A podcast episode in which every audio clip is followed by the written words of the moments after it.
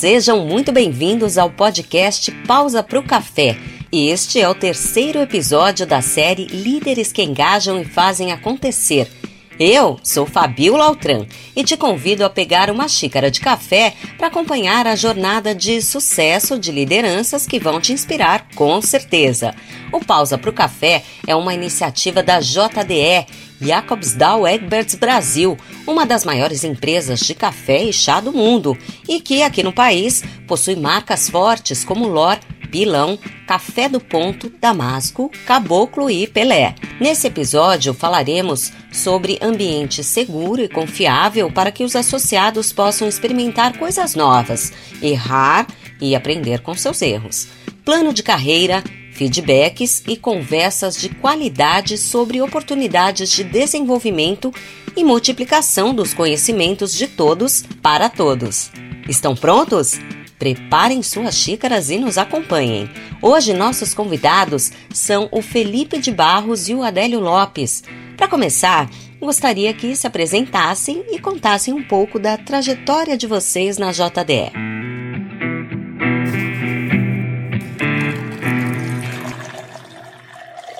Olá, Fabiola. Olá, pessoal. Primeiramente, obrigado pela oportunidade desse bate-papo. É, eu sou Felipe de Barros, sou gerente de compras na JDE.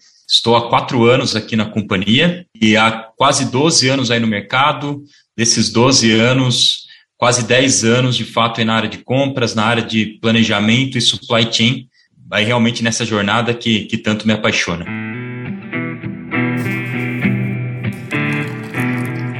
Olá, Fabiola. Sou Adélio Lopes, gerente de vendas. Estou há sete anos aqui na empresa. Iniciei o meu, a minha trajetória aqui atendendo o canal indireto como gerente comercial, liderando um grande time, atendendo aí os, os atacados e os distribuidores. Atualmente eu gerencio o canal de supermercadistas, a gente chama aqui de Key Account, e os varejos regionais, são as associações de compras. E aí eu lidero uma grande equipe, é um prazer estar aqui nesse momento com vocês.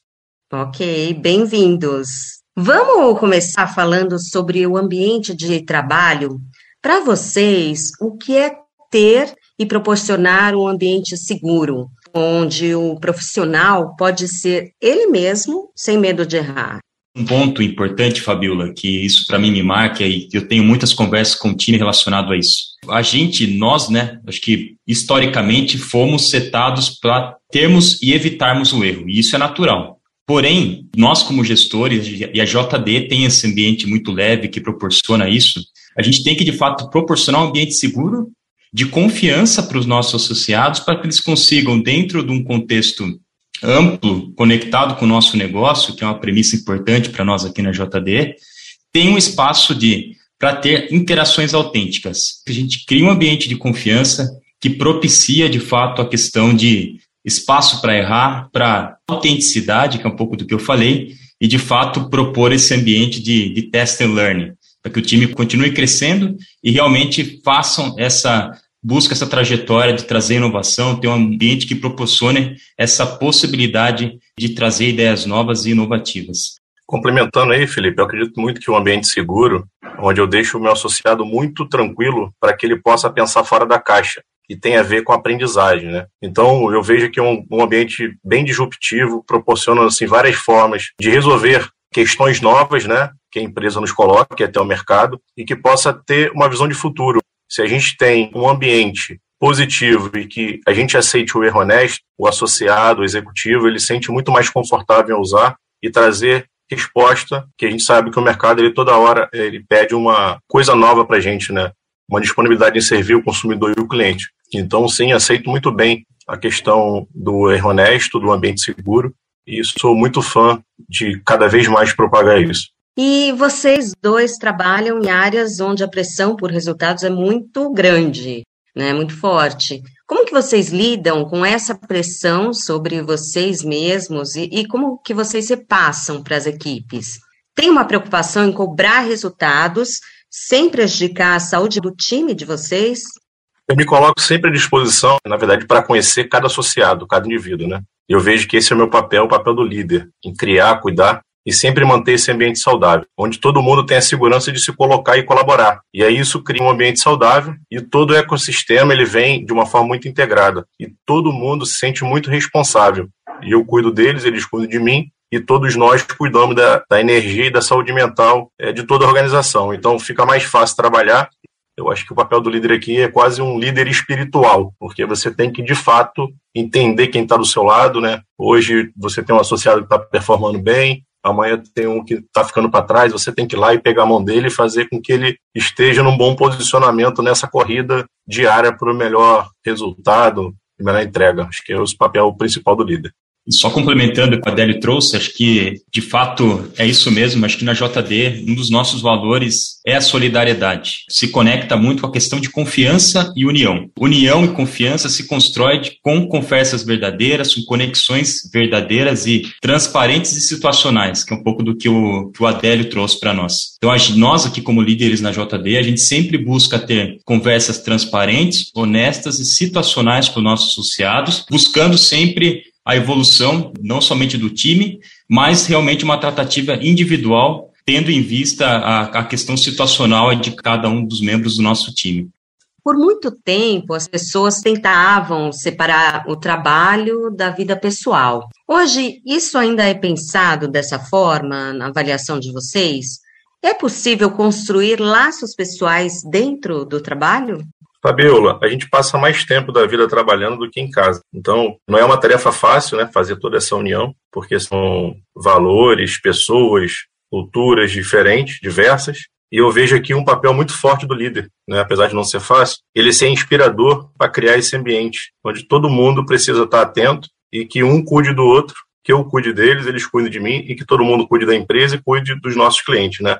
E criar uma verdadeira conexão, né? E aí eu entendo toda a demanda do time, eles entendem a demanda da empresa de forma individual. A gente desperta aqui um, um laço de colaboração. Eu tenho aqui um formato muito interessante que toda grande conquista a gente celebra os resultados com todo o time. A gente tem um ambiente muito saudável de muita colaboração de muita amizade. Então, sim, a gente consegue ter toda a responsabilidade do trabalho e também celebrar e socializar depois do trabalho, sendo assim um ambiente muito positivo. E complementando o que o Adélio trouxe, acho que meu time já escutou, acho que muito eu falar sobre isso. A gente tinha muito esse de vida pessoal e vida, vida profissional. Acho que na minha percepção existe a vida, né? Que é, no final do dia as relações são humanas. É impossível a gente quebrar e realmente ter uma separação clara entre os dois, principalmente na, na dinâmica que o, que o negócio pede, que o mundo atualmente ele pede, né? Como que vocês lidam com quem não está, entre aspas, bem no time, com aquela pessoa que está com problemas no, no trabalho e também com problemas pessoais, apresentando problemas pessoais, quando vocês identificam isso? Fabiola, eu tenho uma percepção muito apurada. É, eu sempre estou muito ligado em todos os meus associados. O meu feedback ele é diário, a gente não espera que chegar o, o meio do ano e o final do ano para olhar para associado, para dar uma nota. Então, eu faço esse exercício diário. Eu sei que eu, eu sempre falo com meus executivos o seguinte: que feedback é igual a tomar banho, é todo dia. Então, se você não estiver muito conectado com o seu time, muito ligado a cada indivíduo e tratando eles de forma muito personalizada, você de fato vai descobrir depois que tem um problema, né? Ou seja, você não está ligado no que está fazendo. Então, como eu estou muito conectado com eles, quando eu percebo qualquer coisa muito fora do que é o drive da empresa, eu já começo a trabalhar em conjunto, eu já encosto neles, a gente faz o plano de negócio, eu fico mais colado, eu vou mais na rua, eu atendo mais clientes, até que aquele associado lá que está com um pouco mais de dificuldade, ele volte a performar, seja na vida pessoal, na vida profissional, faça um trabalho muito próximo a eles para que todo mundo chegue na linha junto, na corrida pelo melhor resultado. E aqui para nós, no time de compras JD, não é diferente. Eu falei muito aqui, acho que várias vezes, a questão da palavra respeito, né? E as conversas transparentes e conversas genuínas e realmente muito, muito é, sinceras elas fazem parte da jornada e é o que a gente reforça aqui dentro do time. E, e como a gente já falou também aqui no, no início da, dessa conversa, a questão da gente buscar um caminho de crescimento com o associado, de fato, é papel nosso como gestor. A gente entender de forma situacional a realidade de cada um deles e, de fato, tem, tem momentos todos, né, em ciclos de transição de carreira ou ciclos de transição de função passam por momentos difíceis ou até mesmo questões pessoais E o papel do gestor é estar junto, saber exatamente em que momento ele tem que atuar como mais gestão, supervisão, que é nesse momento que o associado precisa de mais apoio, de mais direcionamento, e quais momentos a gente, de forma situacional, a gente pode ir para um caminho mais de mentoria ou de até coaching, que é, eu falo muito disso aqui junto ao, ao meu time, que é de fato a separação, e é 100% situacional e é individualizado, e essas conversas, de fato, têm que ser muito transparentes e muito genuínas e, obviamente, muito constantes para que a gente consiga acompanhar o nosso time de perto e realmente propor uma trajetória de crescimento para todos eles. Agora, o, o errar hoje é melhor aceito pelas empresas? Vocês falaram de feedback. Como que vocês aplicam no dia a dia? E como que vocês fazem para que o time entenda e utilize isso no desenvolvimento? Eu chamo de erro honesto, né? O erro honesto ele sempre será aceito. A gente tem aqui várias plataformas e formas de monitoramento e controle, procedimentos e processos, para que todo mundo entenda o que é preciso ser feito. Mas a gente sabe que a gente está no mundo que toda hora tudo se cria e se renova. Então, neste momento, que são coisas novas, são objetivos novos, estratégias novas, nesse momento, ok, o erro honesto ele é aceito. E a gente a conduz de uma forma muito positiva. E a gente tira tudo isso como proveito para que a gente não venha com o mesmo erro é, no próximo passo. E que todo mundo experimente daquele erro ali e que não vai, não vai acontecer mais, tá? Acho que é isso que é o ponto que a gente trata aqui dentro. E um ponto bem relevante é a questão da nossa cultura natural, né? Eu vejo isso claramente dentro dos times, da, da minha experiência profissional, né? Como de fato a gente é guiado, por essência, pelo medo de errar. O medo de errar, o medo de experimentar e entender o erro, né? Eu até tenho um poema do, do Carlos Dumont de Andrade chamado O Medo, que fala muito sobre isso. Em verdade, temos medo, fomos educados para o medo. E esse é um papel nosso, um desafio muito grande como gestores. Eu falo isso muito para o time. Estamos no ambiente de confiança. Quando a gente frisa e coloca isso dentro da realidade dos nossos times, o ambiente de confiança, a gente abre espaço para a gente realmente ter o erro e o aprendizado. Um erro rápido, um erro barato, mas que a gente aprenda de fato a expor, gerar ideias e, obviamente, gerando ideias, sendo mais disruptivo, a gente abre espaço também para a gente falhar, mas falhar rápido, falhar realmente com, com espaço para errar, para entendimento do erro e com busca sempre da melhoria contínua, que acho que é um dos drives aqui da, da companhia e de todas as áreas da JD. É a questão de deixar o time mais confiante, né? Fazer com que o time se sinta seguro, mesmo com erro. É isso aí.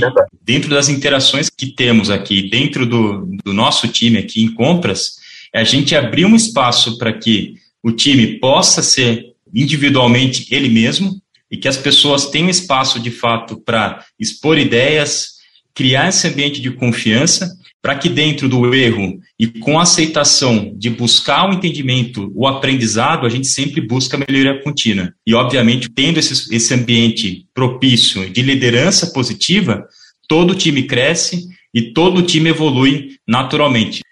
Adélio, quer fazer algum comentário a respeito?